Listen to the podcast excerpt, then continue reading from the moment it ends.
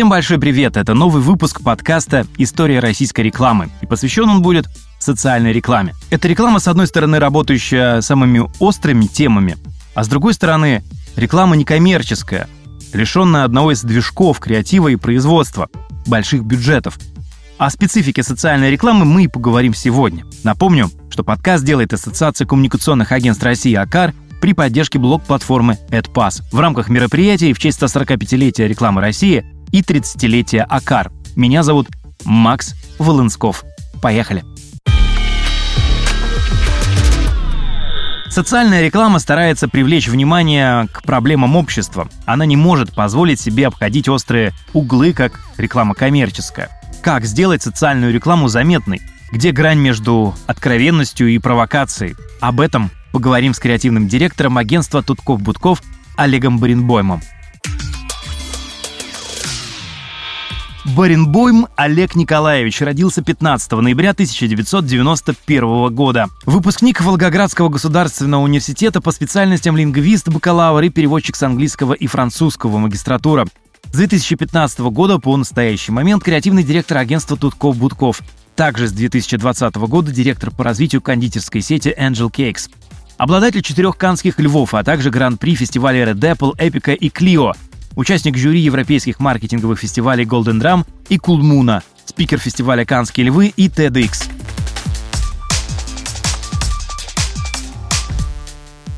Ключевое отличие социальной рекламы от коммерческой в том, что коммерческая хочет тебе что-то продать, а социальная – побудить. Получается, что исключается фактор капитализма да, то есть исключается необходимость заставить тебя приобрести что-то ненужное. Вот эта мотивация общества потребления, да, то, что меня на самом деле больше всего беспокоит в рекламе, когда тебя призывают что-то потреблять, потреблять для максимизации прибыли. В случае с социальной рекламой речь идет, если о коммерческом аспекте, то это донат – но чаще всего это призыв к действию, что-то сделать, в чем-то поучаствовать, или даже самое простое – это обратить на что-то внимание. Пожалуй, этот аспект часто забывают. Awareness, то есть сообщение о чем-либо, профилактического характера, это одна из самых главных задач социальной рекламы. Сделать так, чтобы как можно больше людей об этом узнало. И здесь как водится, все средства хороши. Да, здесь можно быть слегка провокационнее, здесь можно быть слегка откровеннее, потому что от этого не зависит репутация бренда. Просто нужно сделать так, чтобы все что-то узнали и в лучшем случае что-то сделали или перестали что-то делать. Есть такая расхожая фраза «провокация формирует интерес». В коммерческой рекламе для провокации нужна смелость. Всегда есть риск перегнуть палку и отпугнуть аудиторию. Реклама социальная работает с острыми темами, иногда без провокации, без шока в ней просто не обойтись. Но тут вопрос, насколько это бывает оправданным? Пару лет назад мы делали у себя в Волгограде такой проект, не совсем социальный, очень даже коммерческий, но полезный. Мы учили людей делать рекламу так, как ее делаем мы, как она делается в классических агентствах большая идея, инсайты, решения. И я использовал бессовестно украденные материалы у Бургер Кинга, которые мы когда-то получили на брифе, у американского Бургер Кинга, того самого, который постоянно собирает львы. У них есть замечательная схема, которая объясняет все, что нужно знать о рекламе. Поскольку у нас аудиальный подкаст, я попрошу зрителей а, либо взять листок бумаги, либо в голове поделить пространство на четыре сектора. Ну, грубо говоря, у нас будет ось Y и ось X. И получается четыре сектора. Левый верхний – это реклама, которая не вызывает приятных эмоций и которая не сообщает тебе ничего нового. Это левый верхний сектор. Правый верхний сектор – реклама, которая вызывает у тебя радость, улыбку, приятное ощущение, и при этом ты ничего подобного в жизни не видел. Сразу спойлер, это лучшая реклама. То есть что-то новое, креативное, и от нее тебе становится приятно на душе. Ее приятно наблюдать, ее приятно слышать. Если спустимся на сектор ниже, правый нижний угол, это реклама, которая привносит что-то новое в мир. такого никто никогда не делал. Но при этом от ее просмотра тебе становится очень плохо. Она тебя шокирует. Это либо страх, либо негатив, либо отвращение, любая из плохих эмоций. И верхняя, и нижняя остаются в памяти. Но вот шокирующая реклама становится такой негативной. О таком бренде не хочется думать, такой товар не хочется покупать. И сам Бургер Кинг говорит, когда вы будете работать в этом секторе, знайте, что вы делаете. Не погубите имидж бренда. Ну и, конечно, чтобы завершить нашу э, геометрическую задачку, левый нижний угол – это реклама, которая вызывает негативные эмоции, которую уже все делали до нас. Это реклама, которую ни в коем случае не надо делать. Так что же делать? Всегда радовать зрителя или иногда давать ему горькую пилюлю, если речь идет о социальной рекламе. Наш подход, который мы исповедовали в тех э, нескольких случаях, в тех привилегиях, когда у нас была возможность заявить о чем-то социально значимом, мы все-таки хотели сделать это через, через позитивные эмоции. Придумать что-то креативное, найти для любой негативной проблемы какую-то интересную обертку, интересную точку входа, чтобы людям было интересно эту задачку разгадать, чтобы им это было красиво посмотреть. Потому что мы считаем, что все-таки через негатив, через вот это «не лезь, убьет» большую надпись, очень маленькая эффективность. Люди в итоге, они будут отворачиваться. Они, они не захотят смотреть на эту проблему, если показать ее во всей той некрасе, во всей ее негативности.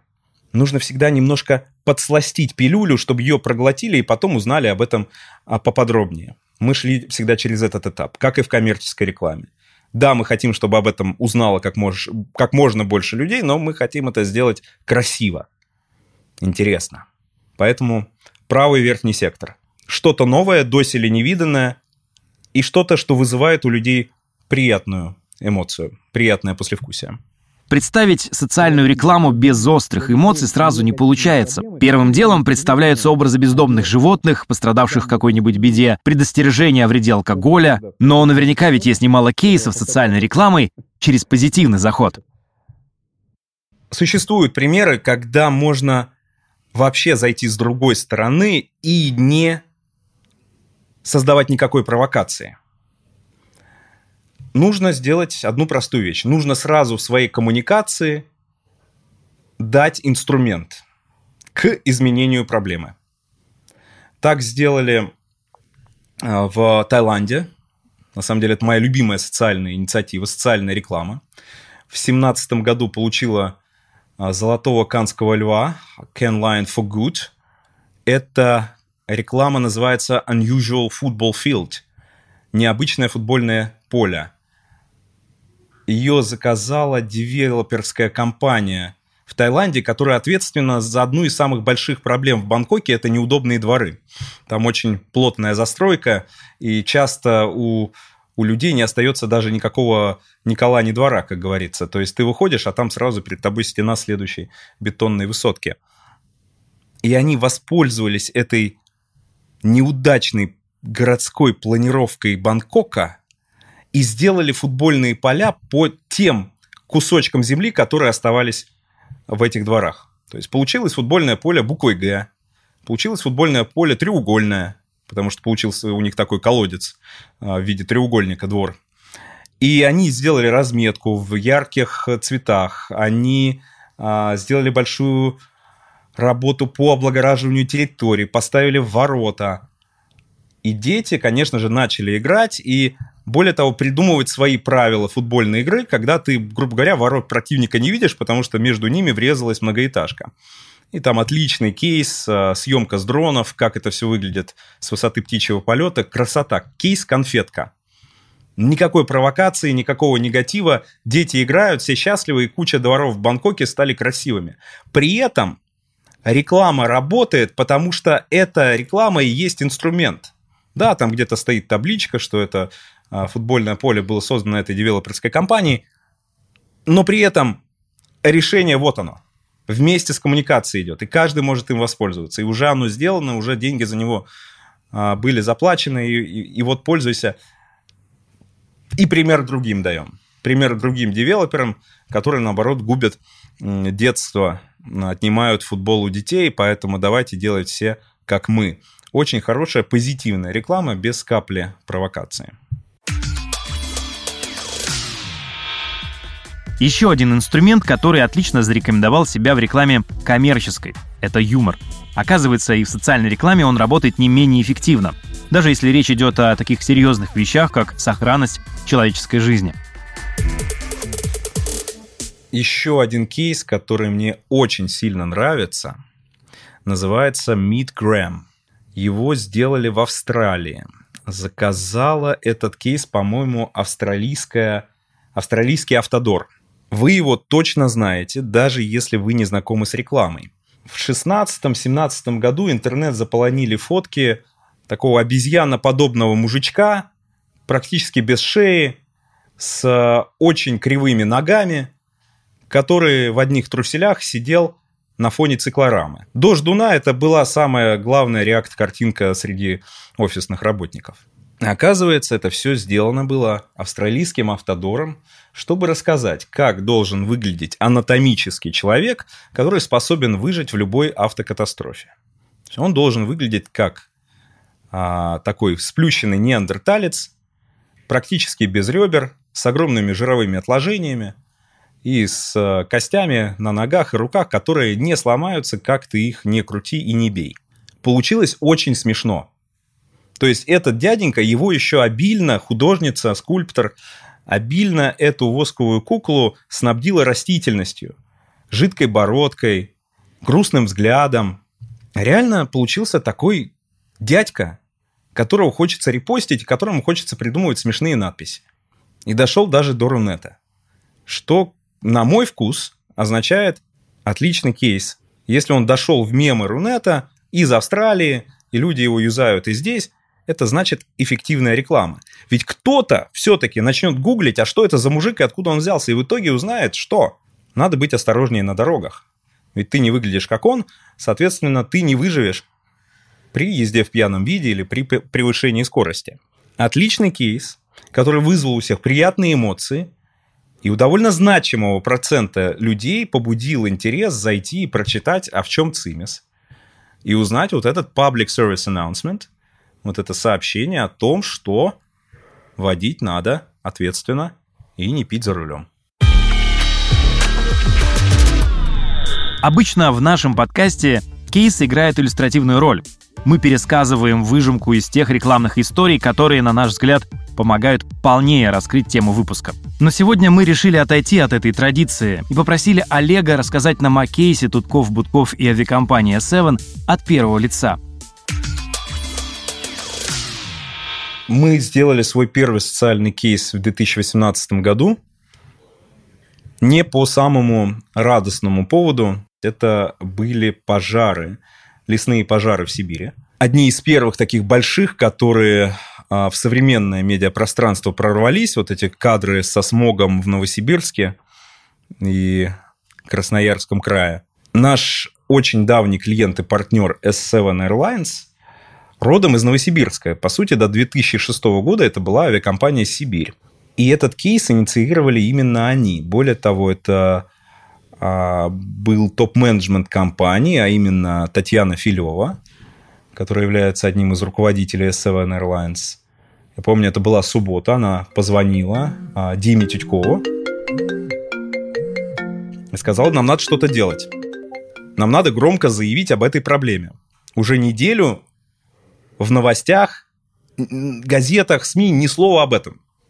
Мы должны заявить. Вот мы не можем оставаться в стране, мы, мы должны что-то сделать. И, и мы готовы даже а, объявить а, огромный огромное пожертвование от S7 Airlines для восстановления лесного массива. Но нам нужно вот какой-то какой месседж, какой-то креатив, который заставит вообще всех обратить на это внимание. И ответ был на поверхности. Мы буквально там, через час созвонили снова, мы сказали, так э, вы же по документам, а у нас буквально вот на столе лежали документы от них, а, какие-то акты. Там было написано АО «Сибирь». Они по документам до сих пор авиакомпания «Сибирь». Почему вы не поменяйте на время пожаров название на Сибирь, и тогда точно об этом все напишут. То есть буквально на всех ливреях самолетов исчезнет Т-7 и появится Сибирь. Вы можете так сделать? Они сказали, можем. И что случилось в течение следующей недели?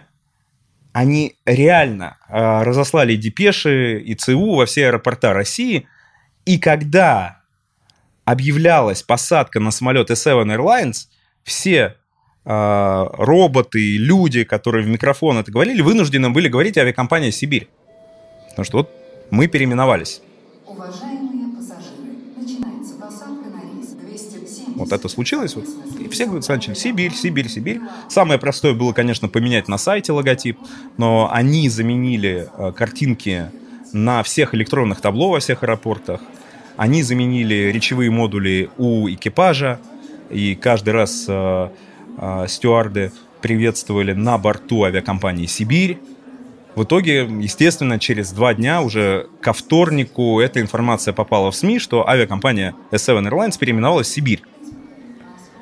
И те СМИ, которые обладали здравым смыслом, они должны были объяснить причину и буквально уже в подводке к статье, в, в, в субзаголовке, они писали, что для привлечения внимания к лесным пожарам.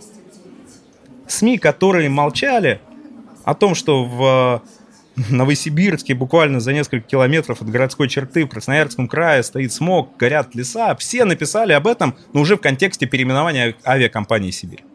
И это как раз-таки то, о чем я говорил, это awareness. То есть необходимо было мобилизовать общественность не в плане того, что мы берем там виллы и идем. Знания, репосты, чтение, разговоры на кухнях, у кулеров. Вот что нужно было сделать, потому что этого не делалось. И именно такая дискуссия потом приводит к тому, что принимается решение, что надо тушить. Да, мы до этого сказали, что это экономически неэффективно, но вот оказывается эффективно, будем тушить. Да, надо высаживать и так далее. И Вторая составляющая этого пазла после awareness — это action. Да, то есть надо вот дать инструмент, как сделали в Бангкоке. И то, о чем э, Татьяна Филева сказала в самом начале, что мы уже готовы выделить э, значительные средства. Мы сказали, давай сделаем это интереснее и привлечем общественность к этому. И пусть не будет никаких слов, что там вот это, значит, смс-ками собираем на леса. Нет, нет. Авиамили.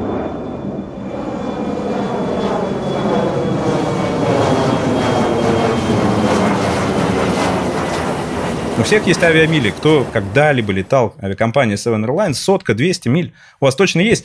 И вы можете обменять эти мили на лесной массив, соответственно, просигнализировав S7, что вот-вот, мы хотим плюс еще одно дерево посадить к тому списку, который вы уже готовы спонсировать. Поэтому люди активно стали донатить авиамили через удобный интерфейс, там всего лишь один клик.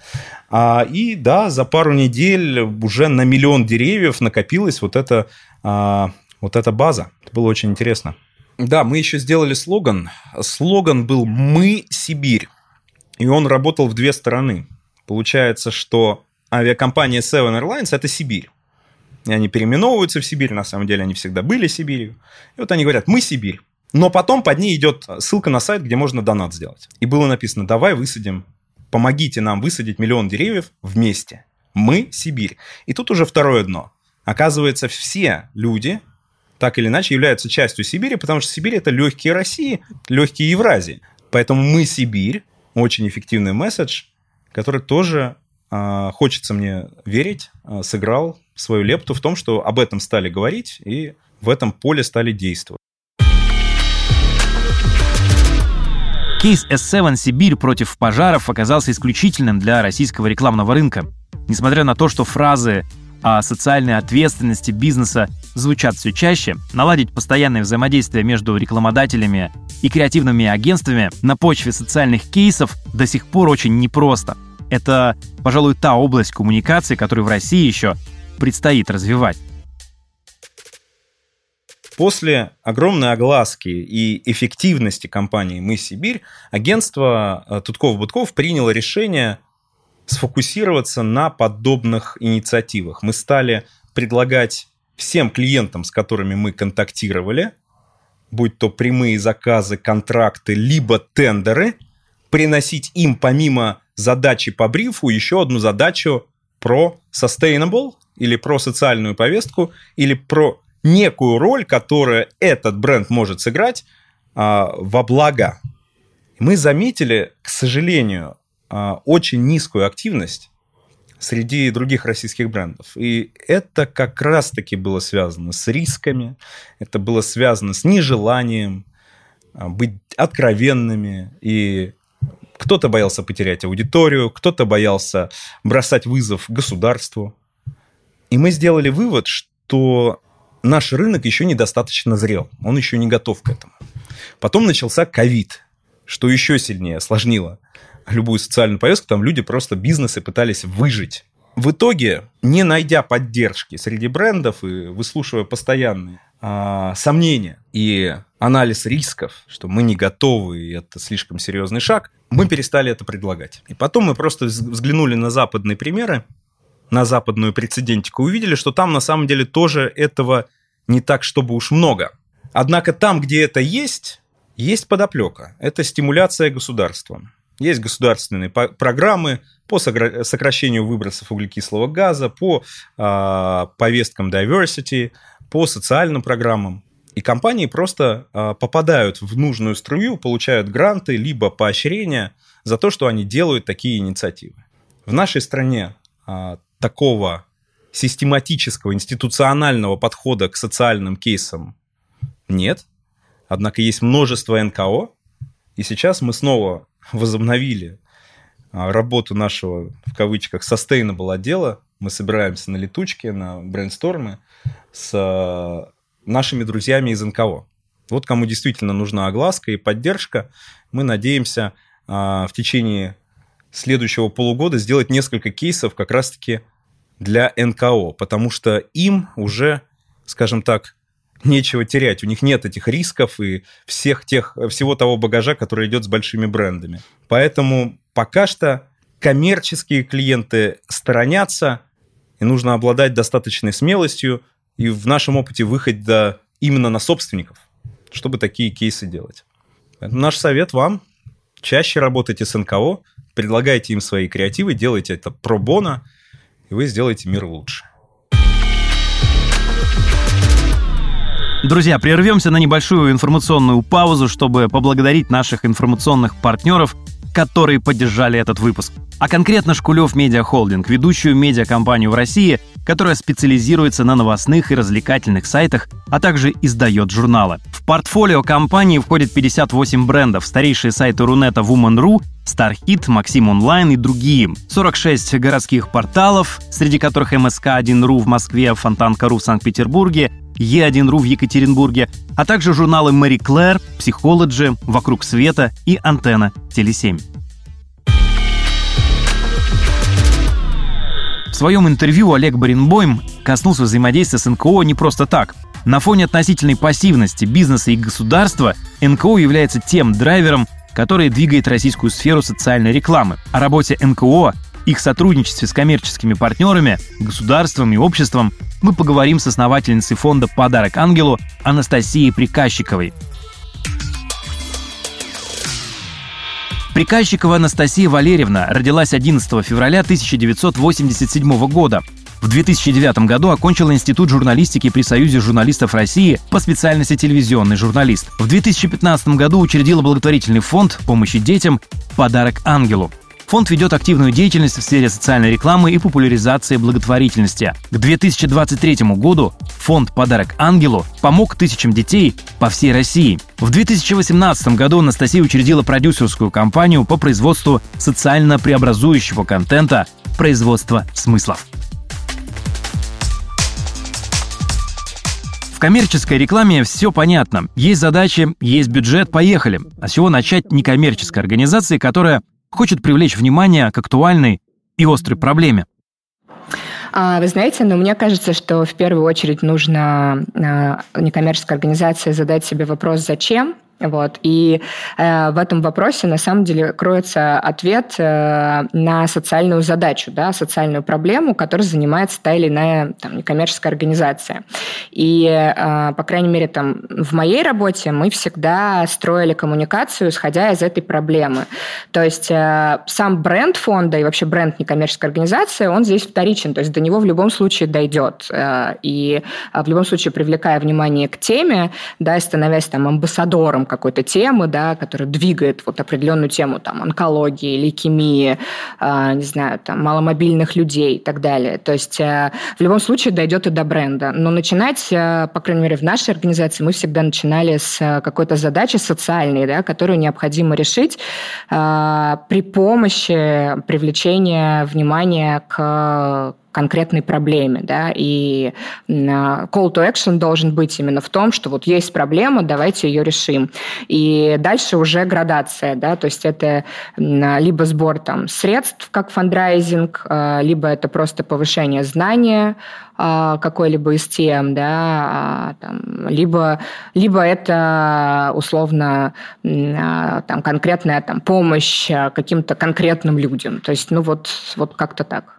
С чего НКО начать работу, мы определились. Теперь надо выбрать каналы коммуникации, а их эффективность для некоммерческой рекламы проверить порой можно только на опыте. Ну, мы, как, э, я думаю, многие знают, э, делаем много именно социальных медийных кампаний, вот, и вообще мы как бы уходим в digital, э, потому что мероприятия и различного рода офлайн кампании, они просто меньше, то есть, в общем, это больше затрат при меньшем результате, да, все-таки мы пережили ковид, вот, я надеюсь, что пережили его уже безвозвратно, и все ушло окончательно в digital, хотя мы начинали вообще делать делать э, разные campaign ы э, и работать э, с, с нашими там месседжами в digital еще до ковида, но ковид окончательно, в общем, нас в этом утвердил.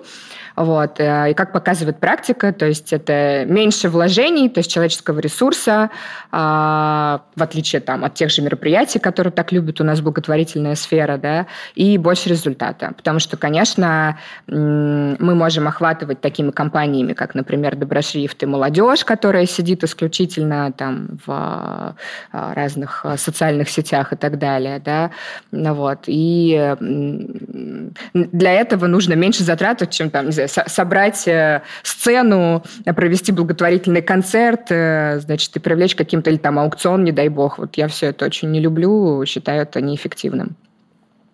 Та же аудитория, аудитория, которая приходит на аукционы или аудитория, которая э, приходит на мероприятия, вся та же аудитория есть э, в телеграммах, э, в контактах, ранее была в запрещенных сетях и так далее. То есть на самом деле это все те же люди. Вот. Просто другой вопрос, что где с ними работать. Вот и все. И при каких как бы затратах. Потому что некоммерческие организации, особенно в нашей стране, они все-таки ограничены в своих ресурсах. Да? И когда мы делаем, э, как там, некоторые некоторые фонды, да, не знаю, аукционы проводим или делаем какие-то концерты, платим за них условно 10 миллионов рублей, а получаем миллион, ну, то есть мы понимаем, что это не имеет никакого смысла. И это, да, это не про благотворительность. Доброшрифт – это специально разработанный шрифт, каждую букву в котором написал ребенок, страдающий церебральным параличом. Бренды, инфлюенсеры, обычные люди могут использовать этот шрифт в некоммерческих целях, привлекая таким образом внимание к проблемам детей с ДЦП. В 2019 году Доброшрифт стал самым заметным благотворительным кейсом России. Мы уже рассказывали об этом во втором выпуске нашего подкаста, но тогда мы не упомянули, что у Доброшрифта был идейный предшественник – благотворительная компания «Спасибо», которую фонд «Подарок ангела» запустил в 2017 году. Ключевое сообщение компании «Спасибо» в том, что на обычные действия, которые не вызывают у нас проблем, дети с ДЦП тратят очень много времени и сил, а помочь больным детям можно всего за пару минут, сделав пожертвование фонду. Иллюстрирует эту идею слово «спасибо», написанное ребенком больным ДЦП. Что можно сделать за 60 минут? Провести совещание, ответить на письма и даже заключить новый контракт. Но мало кто знает, что 60 минут требуется ребенку с ДЦП для того, чтобы написать одно короткое, но очень важное слово «спасибо». Компания «Спасибо» до сих пор представлена в медиаполе. Ее можно увидеть и по ТВ, и в наружной рекламе. Доброшив стал эволюцией «Спасибо» в первую очередь за счет своей широкой вариативности. Если кейс «Спасибо» — это компания с одним четким посылом, то Доброшрифт является инструментом, с помощью которого можно передать любое сообщение, и одновременно это посыл сам по себе. Благодаря популярности доброшрифта фонд «Подарок ангелу» смог привлечь еще больше внимания к проблеме помощи детям с ЗЦП. В 2023 году фонд вместе с государством утверждает Всероссийский день помощи людям с церебральным параличом. Так что есть надежда, что государственное участие выведет помощь больным ДЦП на более системный уровень. Если для НКО благотворительная кампания – это попытка решить важную проблему, то для бизнеса, какими бы благими намерениями он не руководствовался, благотворительность – еще и процесс создания правильного имиджа. Между двумя этими целями может возникнуть конфликт. Что делать НКО, если коммерческий партнер пытается превратить социальный кейс в рекламу самого себя? Ну, к сожалению, это всегда было и есть. А, могу сказать только, что на заре фонда мы сталкивались с этим чаще, чем сейчас. То есть, когда к нам приходили, мы еще тогда работали со амбассадорами, с медийными лицами, которые, в общем-то, соглашались да, на то, чтобы освещать деятельность фонда а, у себя в социальных сетях и вообще как бы рассказывать об этом в интервью. Вот. И, конечно, ну, по сути, эти люди делали для фонда все бесплатно, то есть на некоммерческой основе, потому что это был такой, в общем-то, их а, посыл, да, их желание. Вот. Но были бренды, которые готовы были, в общем-то, а, использовать, скажем так, этот ресурс э, в себе в угоду, да, и как бы абсолютно без того, чтобы, э, опять же, в, в, в этом разрезе заниматься какой-либо благотворительностью. Мы с этим много сталкивались, сейчас этого меньше, а, ну и мы как бы сейчас больше. А, вот. Сейчас у нас э, для того, чтобы вовлечь бизнес в какие-то наши компании, проекты и так далее, есть инструменты конкретные, да, там от, не знаю, того же доброшрифта, про который мы сегодня говорили, до каких-то наших программных проектов, а, которые там работают по всей России, да, там, как, например, там, школа особенного родителя, вот, и мы привлекаем крупный полугосударственный бизнес, к примеру, к этому, да, потому что а, мы конкретно работаем там в каком-то регионе этого бизнеса, ну, это, это если мы отвлечемся от медики, вообще от медиа социальных компаний, а что касается социальных компаний, медиа проектов, то, конечно, а, здесь должен быть очень четкий, классный креатив, а, в котором а, и простая механика, да, не затруднительная для бренда. И вот я еще раз там, видимо, буду сегодня много раз ссылаться на Доброшрифт, потому что это как раз та механика, где понятно, что ты делаешь, да, понятно, что твой бизнес, там, а, твоя компания становится сопричастна к благотворительной какой-то теме. Там в нашем, в нашем случае это люди с церебральным параличом, и через это ты можешь там заменой логотипа простым, я не знаю, а, заменой слогана, а, ты можешь уже рассказать о том, что ты, в общем-то, а, в теме, ты помогаешь, ты социально ответственный бизнес и так далее. Ну, а как бы для бизнеса у нас есть э, какие-то, в общем, пакеты в рамках той же компании Доброшрифт, э, которые мы предлагаем. То есть там это адресная помощь, это проектная помощь и так далее. То есть э, по моему опыту бизнес любит, чтобы было несложно, чтобы было интересно, чтобы было громко, да, а, ну, в общем-то, такие компании, как Доброшрифт, они за счет э, охватности и за счет э, вирусности достигают этого громко. Вот, э, и, в общем, ну, тогда это все начинает работать. Здорово продвинуть любую благотворительную кампанию, как и вообще любую рекламную, может участие медийных знаменитостей, но их привлечение может оказаться непростой задачей. Вот, это сложно, но опять же, я просто пришла в благотворительность из из медиа, и я на тот момент уже была там, ну, пиарщиком с большой базой, и мне просто хотелось эту базу применять э, куда-то, не знаю, в некоммерческое русло во имя добра, вот, если можно так сказать. И, э, то есть, это держалось на мне, да, то есть, как бы там на моем честном слове, на том, что мы с вами работали там на таких-то таких-то проектах, вот, и поэтому люди шли. И в этом смысле, ну, мне было это просто проще делать. Я понятия не имею, как это делать, если у тебя нету этой базы, если ты не работал. То есть, ну, наверное, нанимать пиарщика, у которого там большая контактная вот база, большие какие-то проекты со звездами и, и прочее. Но такие пиарщики стоят дорого, и я не уверена, что как бы они пойдут в благотворительность, э, потому что, как показывает практика, все эти пробоны, ну, когда человек идет и делает что-то бесплатно, вот так же, да, то есть это вот либо нужно быть сумасшедшим и идейным человеком, типа меня, вот, либо, ну, я не знаю, иметь очень много свободного времени, что я вот, вот просто не представляю, как у таких людей, то есть оно находится на благотворительность. Поэтому я уверена, что это сложно, а, и именно поэтому, ну, то есть мы имеем ситуацию, где крупные фонды, которые появились благодаря бизнесу, да, там, они, конечно, успешнее привлекают звезд, потому что они имеют возможность, а, им заплатить, имеют возможность, там, б, их вовлечь какими-то другими плюшками э, и так далее. Вот. Но насколько это эффективно, эм, Эффективно, да. Ну, смотря что. Смотря что. То есть на Доброшифте это было эффективно, опять же, вот за счет э, своей э, масштабности, да, что как бы там порядка 500 блогеров там в один момент, в едином порыве Доброшифта там выкладывали себя э, в наших худе со своими фирменными какими-то там девизами, написанными Доброшифтом. Вот. А если говорить до Доброшифта, то есть это было эффективно с точки зрения ну, каких-то очень крупных лидеров мнений, типа Бузовой, да, то есть вот у которой реально большая аудитория, прям большая. У нас даже была э, долгое время до Доброшифта а, своя программа, она называлась «Главное мечтать», и вот там как раз у нас принимали участие и Овечкин, и Плющенко, и Бузова, и вообще, то есть, ну, то есть там просто мы собрали всех вообще с первого эшелона и делали вот эти исполнения желаний с ними, и позже эти исполнения желаний, то есть мы это делали за свои деньги, мы снимали эти ролики за свои деньги, и позже это забрал телеканал «Карусель», в отдельную рубрику «Федеральный канал». Вот. И потом у нас еще и Первый канал то забрал в качестве социальной рекламы для регионов. Вот. То есть э, э, вот такое тоже бывает. Но это вот, да, с нулевым бюджетом. Вместе с Анастасией мы решили вспомнить заметные российские социальные кейсы и разобрать причины их успехов или неудач. А, мы делали кампанию а, которая...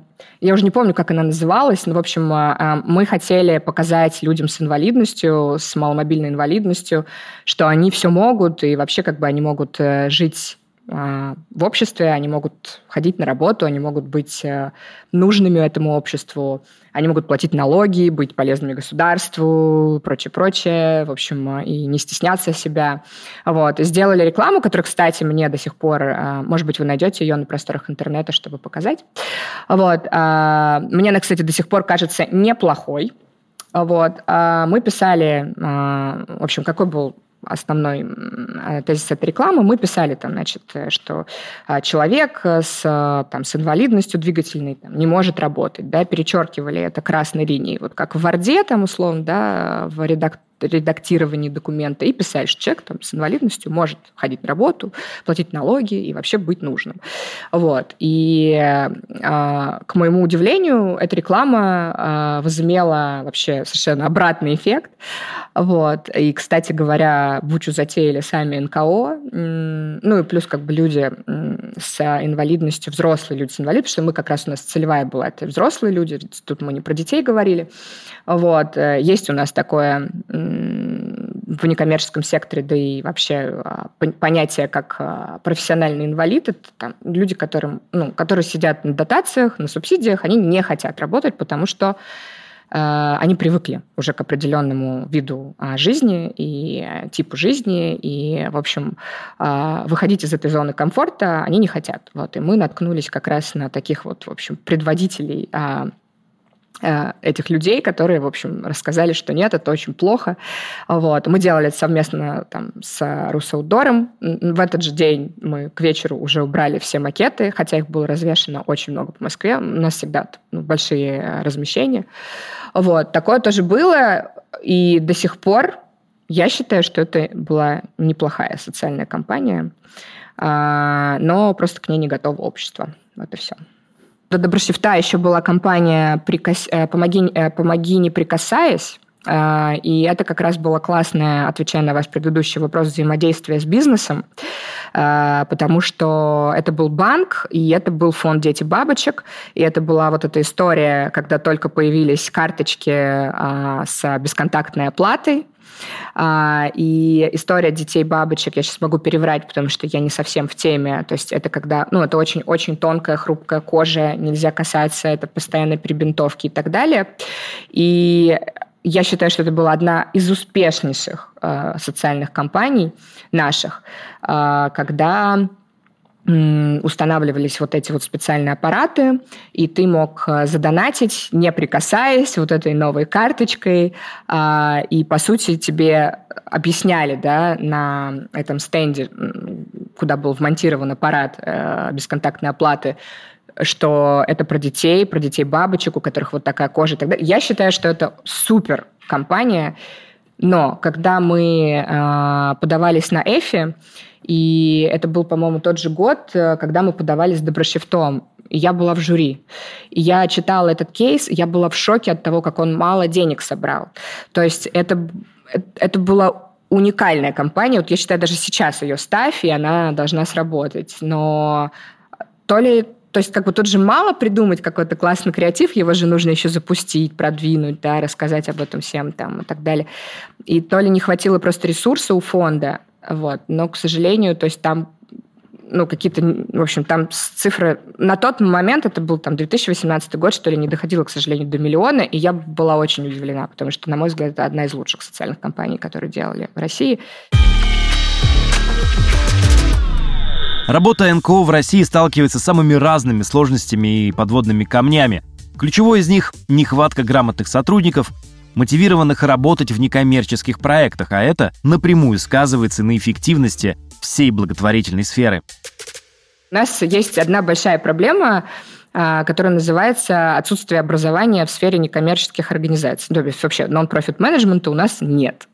Вот. Как бы там не старались разные там, и фонды «Друзья», и другие фонды, и там, а, Высшая школа экономики открывать какие-то небольшие курсы, это а, мало, этого недостаточно, это не системно для того, чтобы у нас а, вообще появилось какое-то вот образование да, и понимание, как работают некоммерческие организации. То есть а, в некоммерческие организации, по моему опыту, вот э, эффективные некоммерческие организации – это люди из бизнеса, которые просто пришли из бизнеса и, а, по сути, прикрутили те же самые бизнес-модели, бизнес-процессы к там, работе в фонде. В этом нет ничего плохого, это, наоборот, хорошо.